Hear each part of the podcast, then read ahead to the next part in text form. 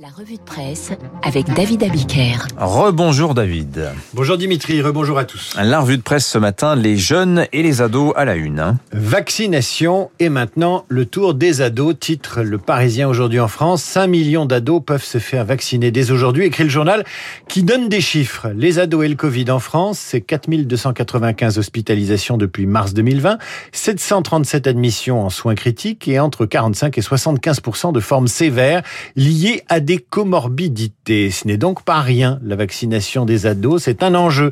Mais très vite, au-delà de la nécessité de vacciner ceux qui reprendront le collège ou le lycée en septembre prochain, se pose la question du consentement. Et on lit ceci dans la bouche de la présidente de la Société française de pédiatrie. La vaccination est impensable si l'enfant ne le souhaite pas. Ah bon? On doit bien être quelques-uns en France à avoir été vaccinés contre notre gré quand on était enfant, sans qu'on nous demande notre avis. Ah oui. Hein, C'était deux claques et au lit après la cutie ou le BCG. Mais non, aujourd'hui, les impératifs sanitaires sont soumis au consentement de l'enfant.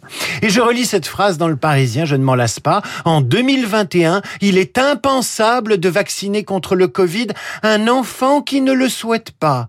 Ah bon? Eh bien moi, je trouve qu'il y a un vrai débat là-dessus. Avec euh, le consentement de l'enfant, c'est bien, mais l'autorité, euh, quand le ralentissement de l'épidémie est en jeu, c'est bien aussi.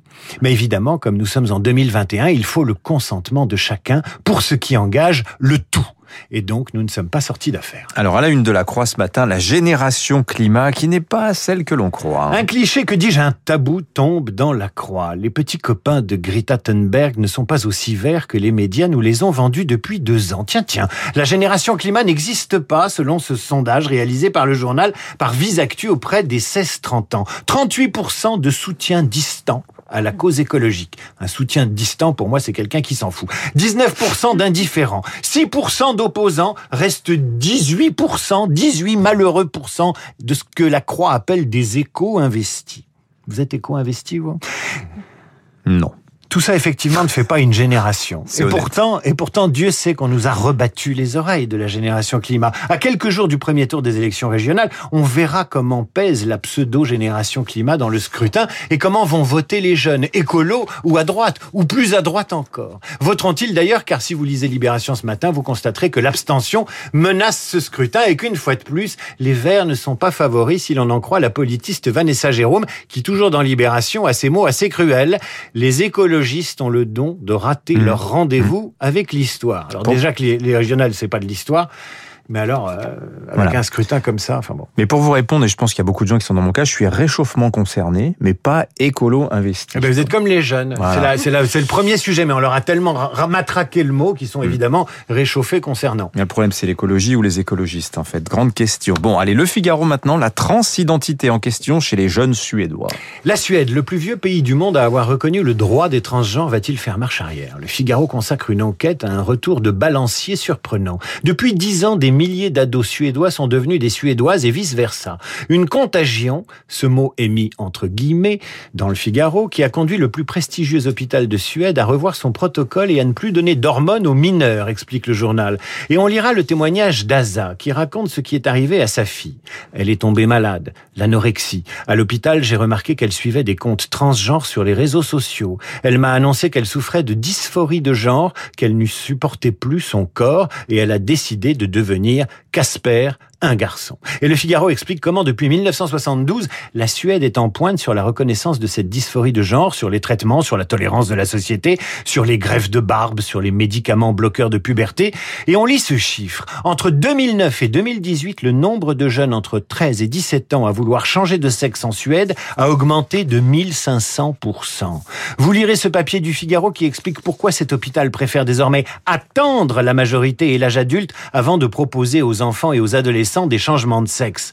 On peut même lire dans le journal que certaines demandes sont liées à des troubles psychologiques, des soucis d'identité, avec le refus parfois d'assumer son homosexualité. Les problèmes peuvent même disparaître à l'âge adulte, justement si on assume cette homosexualité, à condition bien entendu que les adolescents acceptent une évaluation complète de leur santé mentale. Vous imaginez c'est ce genre de débat chez nous sur la santé mentale des ados qui veulent changer de sexe, qu'on ose parler de santé mentale aux jeunes quand ils envisagent ce changement Bref, la Suède, une fois de plus, est en avance. En avance de vouloir prendre son temps en reconsidérant l'automaticité du changement de sexe chez les mineurs.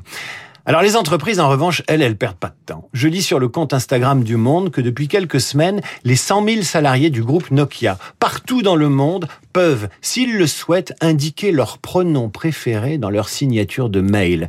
Ce pronom permet d'indiquer à leurs correspondants quelle est leur identité de genre, pour Mhm. ne pas faire de gaffe. Par exemple, Dimitri, si vous m'écrivez par mail professionnel, vous signez Dimitri Pavlenko, radio classique, et vous ajoutez lui. Comme ça, je me trompe pas. Ah, je suis sûr que vous êtes un garçon. Et bien sûr, Nokia explique que cette possibilité permet de promouvoir l'inclusion des personnes transgenres. Et si je souffre de dysphorie de genre, je signe quoi? Eh ben, vous mettez elle ou Yel. et les Américains ont un autre un autre mot pour dire euh, pour ceux qui savent pas ou qui veulent pas choisir. Bah, Yel, donc. Voilà. Et toujours sur le compte Instagram du Monde, sous la photo d'une employée de Nokia, née homme et devenue femme, et d'un colonel transgenre en vacances au Cap Ferret, je vous lis vraiment les, les légendes. hein. On peut lire cette phrase absolument typique des analyses sociologiques hors sol dont la presse est capable. J'ouvre les guillemets.